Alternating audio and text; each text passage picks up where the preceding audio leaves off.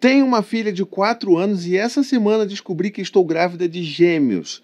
Estou apavorada, desesperada, em pânico. O que fazer? Isso daqui foi um e-mail que eu recebi e eu precisava muito falar sobre essa angústia que existe, que eu recebo com uma certa frequência no meu e-mail. E hoje a gente vai fazer um, vamos fazer um bate-papo bem acolhedor com relação à chegada de novos filhos e principalmente quando eles não são exatamente esperados. E antes de eu ler o e-mail completo, eu queria pedir para você me ajudar aqui, se inscrever no meu canal. Se você gosta de vídeos assim, você vai receber muito mais vídeos por aí com essa temática de família, parentalidade, todas essas angústias que envolvem esses universos, beleza? Então já clica aqui, já ativa o sininho e vamos embora pro vídeo. Mas vamos lá então, deixa eu contextualizar um pouco esse, esse e-mail que eu recebi. É, eu recebi esse e-mail no meio de um fim de semana e fiquei muito angustiado ao ler, porque é realmente um tema muito sério e só que para mim responder esse e-mail apenas com textos, é primeiro que ia ficar um e-mail gigante se eu para conseguir falar o que eu precisava falar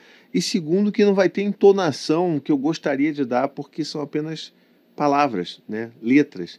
Então eu perguntei para essa mãe se ela se incomodaria de eu fazer um vídeo respondendo e falando um pouco sobre esse tema e ela super concordou. Mas é claro, eu não vou divulgar o nome, não vou divulgar a identidade, mas você sabe muito bem, você que me assiste aí, você sabe o quanto que isso é comum de acontecer nessa vida aí de quem é mãe, de quem é pai, de quem já tem filho, quando chega aquela gravidez de surpresa e ainda mais quando essa gravidez é de gêmeos, né? Mas vamos ver aqui o e-mail. Olá, Tiago. Não sei se você vai ler esse e-mail. Olha aí, eu li, mas resolvi arriscar. Que bom. Tenho uma filha de 4 anos e essa semana descobri que estou grávida de gêmeos. Estou apavorada, em pânico. Meu Deus, como vamos conseguir, de repente, cuidar de três crianças? Estávamos em cima do muro se teríamos ou não outro filho. E aí que vem dois de uma vez. E eu fico me sentindo culpada de colocar mais duas pessoinhas nesse mundo tão conturbado. E com muito medo de não conseguir dar amor, acolhimento, ter paciência para cuidar de todos eles. E minha filha, que já tem quatro anos, como ela vai se sentir? Agradeço a oportunidade de poder desabafar um pouco. Desejo tudo de melhor para você e para sua família. Abraços. Querida, primeiro eu queria retribuir esse abraço. Receba aí esse meu abraço virtual ó, em vídeo. Hum, não só para você que me mandou esse e-mail, mas para todos vocês aí que estão passando por esse dilema, por essa angústia tão grande. E a primeira coisa que eu queria dizer é que realmente é assustador. A gente entra em pânico. Eu não vou dizer aqui que você não tem direito de sentir isso. Você tem todo o direito, você está dentro da razão completamente por sentir assim. Não aceite que outras pessoas venham diminuir esse sentimento, porque ele é genuíno. Você está sentindo isso. Então, essa é a primeira coisa que eu queria combinar aqui com você, tá bom?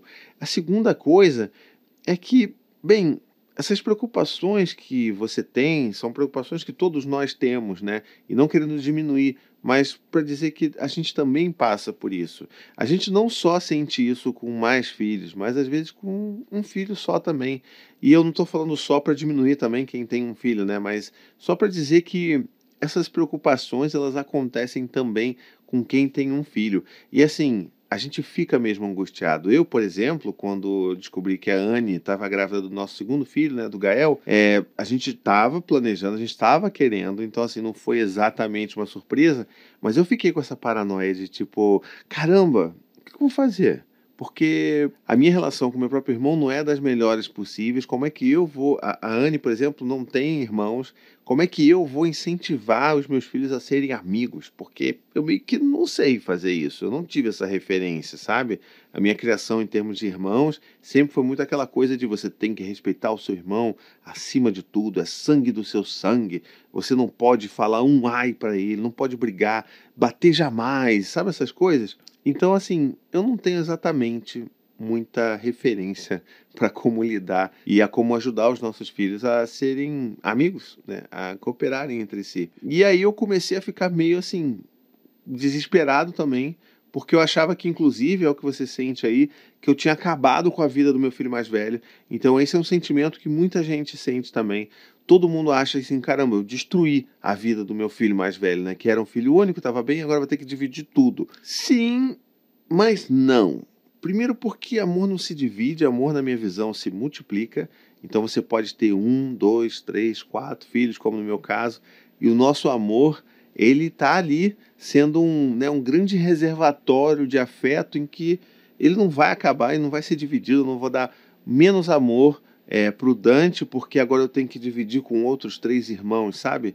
Então não vai acontecer isso aí. Eu tenho certeza que você vai perceber isso num estalar de dedos assim que os seus filhos nascerem. E para todos vocês aí que estão também acompanhando. Então, a primeira coisa, não, não é bem assim. Mas essa, esse medo, ele é genuíno. Porque por mais que o amor não se divida, não se multiplique, a gente começa a colocar fatores nessa equação aí que vão tornar toda a relação bem mais complexa, né? Não posso dizer que não vai ser, mas vai ser sim. Por quê? Porque a gente também lembra que os filhos, eles são únicos, né? Então, assim, são indivíduos únicos, especiais, com personalidades próprias e às vezes acontece das nossas próprias personalidades se alinharem ou baterem melhor com a personalidade de determinado filho. Isso vai fazer o quê? Com que a gente consiga lidar de uma forma mais fácil com determinados filhos. Isso inevitavelmente vai acontecer. A gente fica meio que lutando, mentindo para nós mesmos, mentindo para a sociedade, dizendo que não, eu amo meus filhos da mesma forma, eu trato eles da mesma forma, é tudo do mesmo jeito. Quando que na verdade isso é bem raro de acontecer. Normalmente a gente tem mais alinhamento com alguns filhos porque o temperamento é mais parecido, não é tão, sabe? E, e sempre vai ter um filho que ele vai ter uma um temperamento que ele vai bater muito mais de frente com o seu e, e, vai te colocar em situações mais desconfortáveis, sabe? Que vai ser mais difícil de lidar.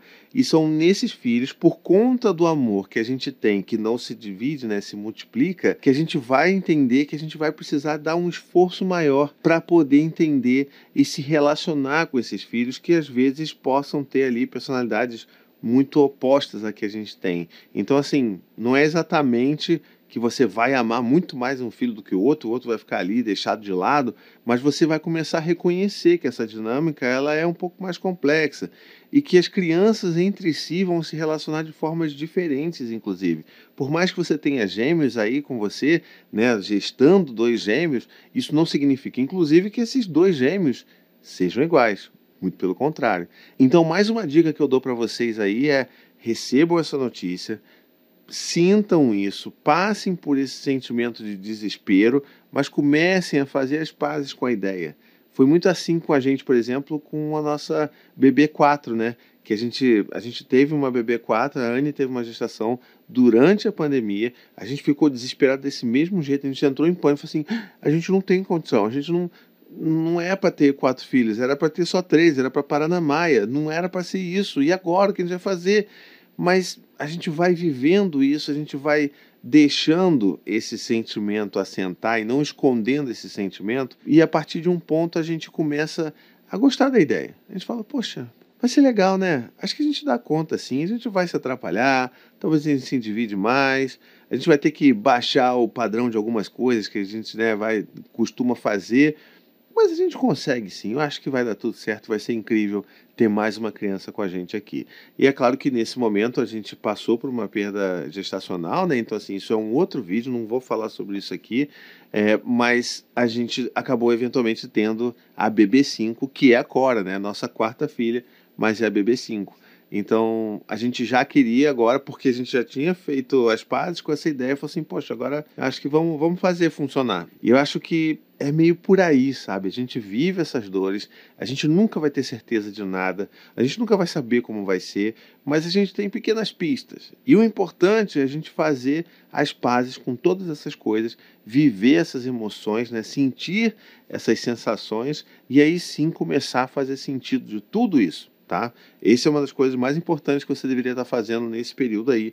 E não é fácil, tá? Não é fácil. E agora, é claro, não posso romantizar de forma alguma ter muitos filhos, porque é difícil, é pesado, tá? E quanto mais quando você está esperando gêmeos. Então, assim, é muito tenso. Eu não tenho essa vivência, eu não tenho essa experiência, mas conheço pessoas próximas que têm essa vivência e eu sei que é muito difícil assim lidar com dois bebezinhos, dois recém-nascidos, com as demandas igualmente urgentes, igualmente intensas e que precisam ser cuidados ali. Então assim, é uma demanda muito maior e muito mais difícil e eu não tenho a menor dúvida que isso vai ser difícil, mas que eu torço para que você consiga ter uma rede de apoio que vai te suportar e te amparar nesse momento também. E é claro que o pai faça a sua parte de pai. Né? Não é que ele ajude ou que ele seja legal, mas que ele faça a parte que lhe cabe também, né? que é estar junto criando os filhos também.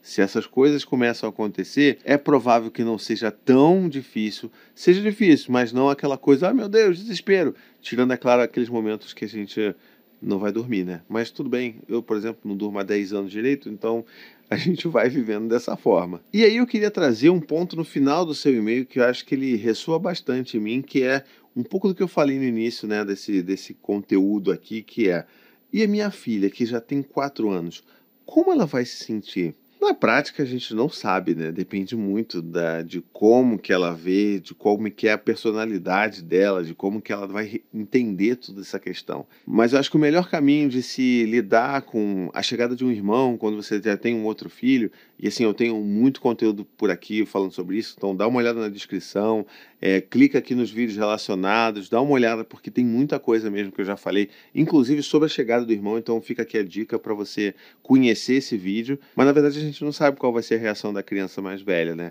Eu acho que a gente pode tomar alguns passos que é contar para a criança, conversar, envolvê-la nos processos de consulta, de ultrassom, todo esse processo de ver a barriga crescer, de, de, de, sabe, de criar uma noção e uma consciência de que existe bebezinhos dentro daquela barriga, mas a gente precisa lembrar que essa criança vai sofrer sim, tá?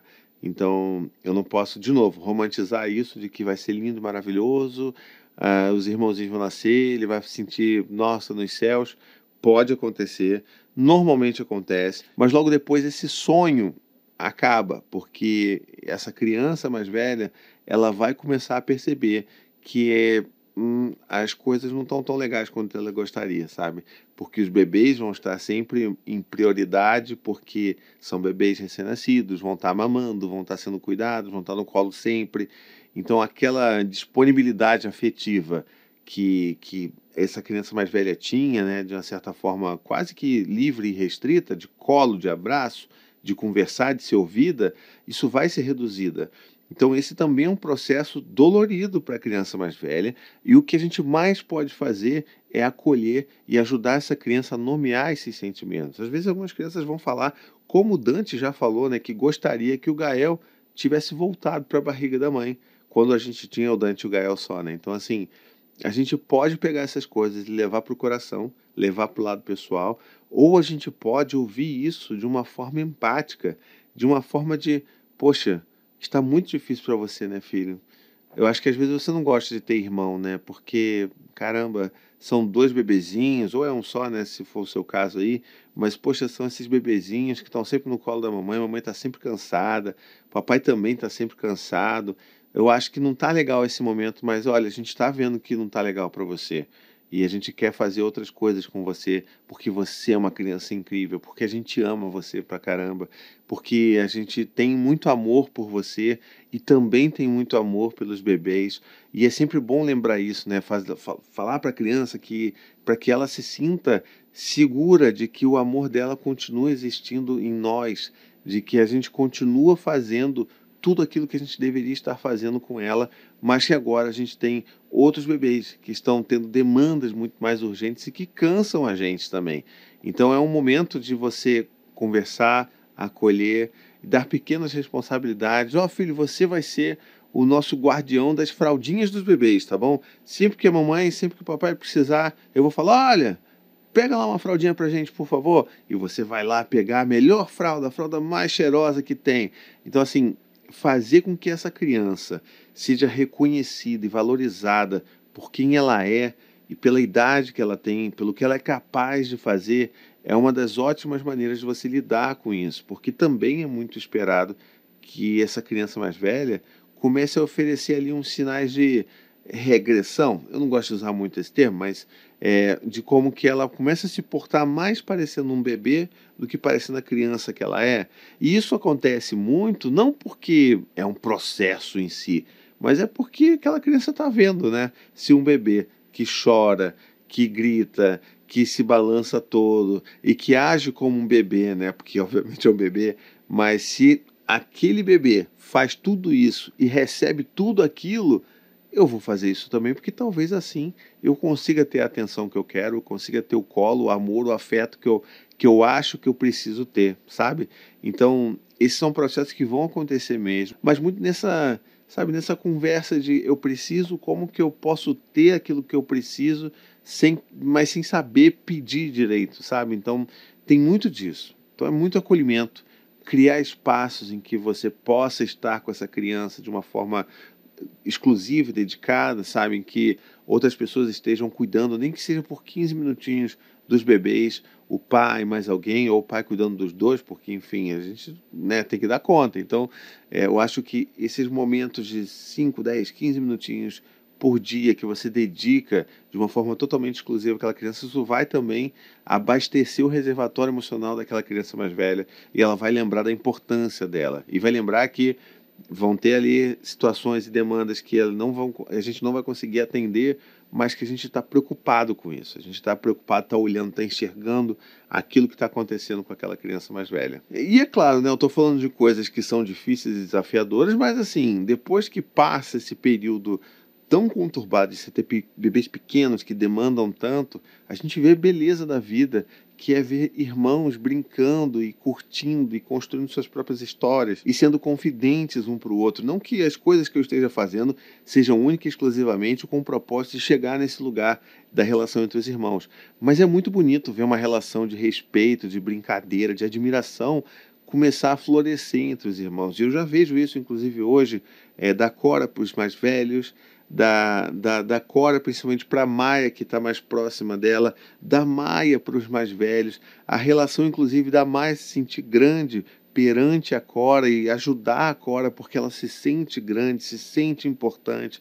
Então, assim, é muito lindo poder ver irmãos crescendo. É muito lindo. Assim, não, não tenho como. Eu tenho quatro filhos. Eu não ia falar assim, gente, é horrível, apaga, dá um Ctrl Z aí porque não deu certo. Não, não é. É incrível, sabe? É incrível você ter uma casa cheia de criança cheia de barulho, que você nunca mais vai se preocupar com ócio, porque sempre vai ter alguma criança correndo, alguma coisa, alguma criança subindo aqui, subindo ali, inventando brincadeira, gritando, chorando, gargalhando. Então, assim, eu não posso dizer para vocês que não é incrível, porque é sim, mas é extremamente desafiador. Também não posso enganar vocês mas vale a pena. Então você aí, querida mãe gestante que me mandou essa mensagem, vocês todos aí que estão preocupadas e, e, sabe, e angustiadas com isso, essa angústia vai passar um pouco, ela vai sempre sobrar um pouquinho, mas a gente vai começar a ver as belezas da coisa, a paixão que um irmão mais velho tem quando vê o bebezinho, antes de perceber naquele momento que né, o bebê ele consegue tudo e ele vai conseguir cada vez menos coisas, mas aquele olhar apaixonado do mais velho pelo bebezinho vai acontecer e vai ser muito lindo. E uma última dica aqui que eu queria dar para vocês é o seguinte: existe sim um alto risco de assim que você vê os seus filhos nascendo, você vai olhar para sua filha de 4 anos e vai achar que ela virou adolescente. Porque a, a comparação, o contraste de tamanhos é imensa. Você vai ver os dois bebezinhos ali que cabem aqui na mão, e aí você vai ver uma criança de 4 anos assim, nossa, é uma criança de 4 anos. Isso aqui, isso aqui é um adulto quase. E aí a gente às vezes cai na cilada de esperar mais daquela criança, esperar que ela consiga lidar melhor com as suas frustrações, com as suas dores e que ela consiga entender melhor que ela não pode, sei lá, empurrar o bebê ou não pode apertar o bebê, mas a gente acaba esquecendo que é apenas uma criança de 4 anos. Então, essa é a minha última dica para você.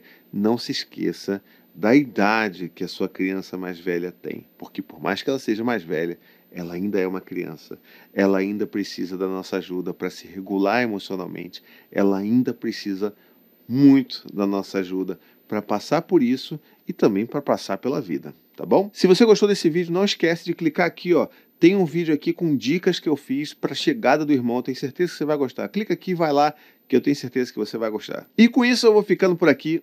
Um beijo, até a próxima tchau, tchau.